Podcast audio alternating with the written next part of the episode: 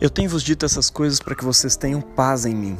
No mundo vocês vão sofrer perseguições, mas tenham bom ânimo, tenham coragem, porque eu venci o mundo. Evangelho do Senhor, louvado sejas, ó Cristo, meu irmão, minha irmã, muito bom dia, boa tarde, boa noite. Hoje é segunda-feira da sétima semana do tempo da Páscoa, última semana do tempo da Páscoa. Estamos na expectativa do Pentecostes, aguardando ansiosamente a celebração da descida do Espírito Santo. E se você prestar bastante atenção nos evangelhos, na mensagem dos evangelhos, nas leituras dessa semana, você vai ver, e na última semana também, que Jesus está nos preparando para esse tempo. E na porção do evangelho de hoje, ele nos prepara para isso fazendo uma promessa, dizendo: Olha, no mundo vocês vão sofrer perseguições. Sim, se vocês estão realmente em mim, no mundo vocês vão sofrer perseguições. Por quê? Porque o espírito desse mundo não combina com o espírito de vocês. Vocês vêm de uma nova natureza. Como a gente disse no evangelho desse último domingo, sétimo domingo do tempo da Páscoa, ele nos deu a sua palavra, essa palavra nos regenerou, e a partir do momento que ela nos regenerou, nós não somos mais deste mundo, e por isso o mundo nos odiou. Há um conflito de naturezas, há um conflito de espíritos aqui, há um conflito de lógica lógicas. A lógica, o espírito, a natureza do reino de Deus, da qual nós nascemos por meio da palavra de Jesus, mediante as quais nós realmente nascemos de novo de uma nova natureza, e o espírito, a lógica, a natureza desse mundo. E aqui Jesus está falando exatamente desse mundo caído, num estado de queda, a partir do momento em que buscou a sua própria autonomia em relação a Deus, criando a sua própria moral, as suas próprias regras, os homens criam sistemas culturais e sociais que melhor lhes parecem trazer justiça, que melhor lhes parece tirar do estado de angústia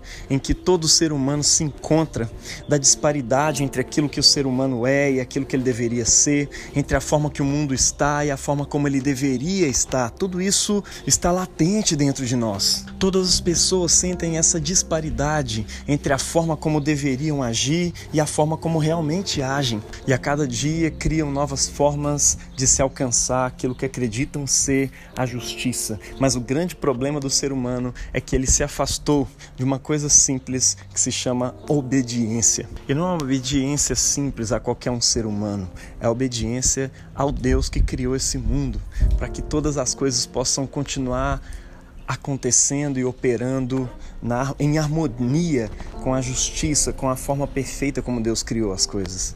O que Jesus nos diz nesses discursos antes da sua morte e ressurreição é que batizados nele, por meio da purificação que acontece ali no sacramento do batismo e na lavagem de água pela palavra de Deus que nos é anunciada, nós somos literalmente transportados para esse estado de harmonia com a justiça de Deus. Ocorre uma mudança, uma transformação no nosso espírito e ele começa a desejar as coisas de Deus. Nós entramos naquele estado de obediência.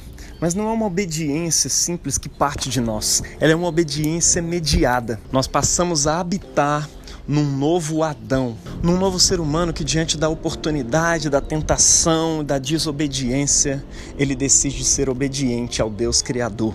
Mesmo sabendo que essa obediência lhe custaria a própria vida, ele se entrega e é obediente até o fim até a morte, morte sofredora de cruz, diante do que o próprio Pai o ressuscita e juntamente com ele ressuscita para uma nova vida, uma vida ressurreta, uma vida em harmonia com a sua justiça, todos aqueles que estavam nele, no Messias, em Cristo. Nós morremos juntamente com ele por meio do batismo para essa velha natureza, para esse velho Adão, mas também, semelhantemente, ressuscitamos juntamente com ele para uma nova vida em harmonia com a justiça do Pai, em harmonia com a vontade de Deus, uma vontade que tem a ver com virtudes como perdão, misericórdia, justiça, graça, virtudes que se chocam com os valores cultivados e prestigiados por esse mundo.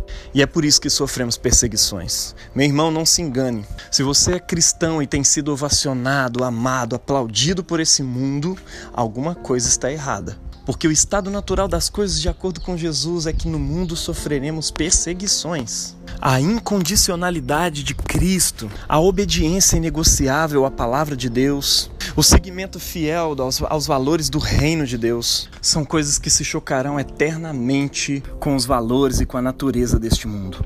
É por isso que no mundo vocês vão sofrer perseguições. Mas olha, tenham coragem, porque eu venci o mundo. Parece uma afirmação a princípio meio desconexa, mas quando nós olhamos para ela da perspectiva da teologia cristã, a partir da qual o apóstolo João está narrando esses fatos, nós entendemos que o fato de Jesus ter vencido esse mundo é para nós um motivo de verdadeira alegria. Se é que nós estamos em Cristo, nessa condição de quem está habitando no Messias, porque a vitória dele é também a nossa vitória. É por isso que o apóstolo Paulo nos convida em Romanos capítulo 6 a fazermos as contas e nos considerarmos mortos para o pecado, mas vivos para Deus em Cristo Jesus. Quando você entende que estar em Cristo é a sua nova realidade de vida, não importam mais as perseguições desse mundo, não importam as tragédias naturais ou as oposições deste mundo, do sistema deste mundo contra nós. O que importa é que estamos em Cristo. O nosso viver agora consiste em glorificar o reino de Deus, vivendo em harmonia com a Sua vontade em todas as esferas da vida na qual nós tocamos, sendo pais diferentes, sendo mães diferentes, seres humanos com a missão de viver nesse mundo a partir dos valores do reino de Deus, da harmonia com a justiça. E a nossa coragem para enfrentar as oposições do mundo a essa missão vem do fato de que estamos em Cristo. E é por isso que o batismo é um sacramento tão importante para nós. É por meio dele que nós somos plantados, enxertados em Jesus.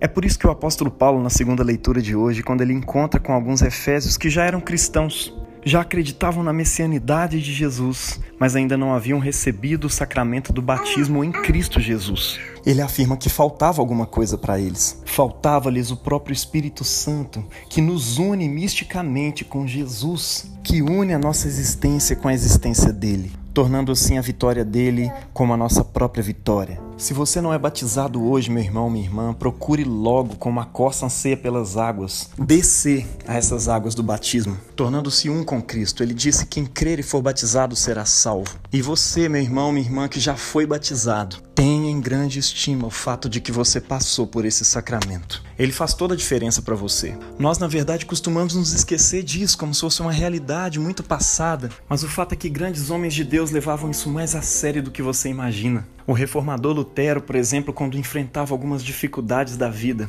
ele olhava para si mesmo e dizia: Eu já fui batizado, como uma forma de afirmar para si mesmo diante das tentações do pecado: Eu pertenço a Cristo, eu estou em Cristo, eu sou um com Ele, e a vitória dele sobre o mundo, sobre o pecado e sobre Satanás é também a minha vitória. É porque ele se levantou em nós que todos os inimigos dele foram dispersos. Deus abençoe você nessa coragem, em nome do Pai e do Filho e do Espírito Santo. Amém.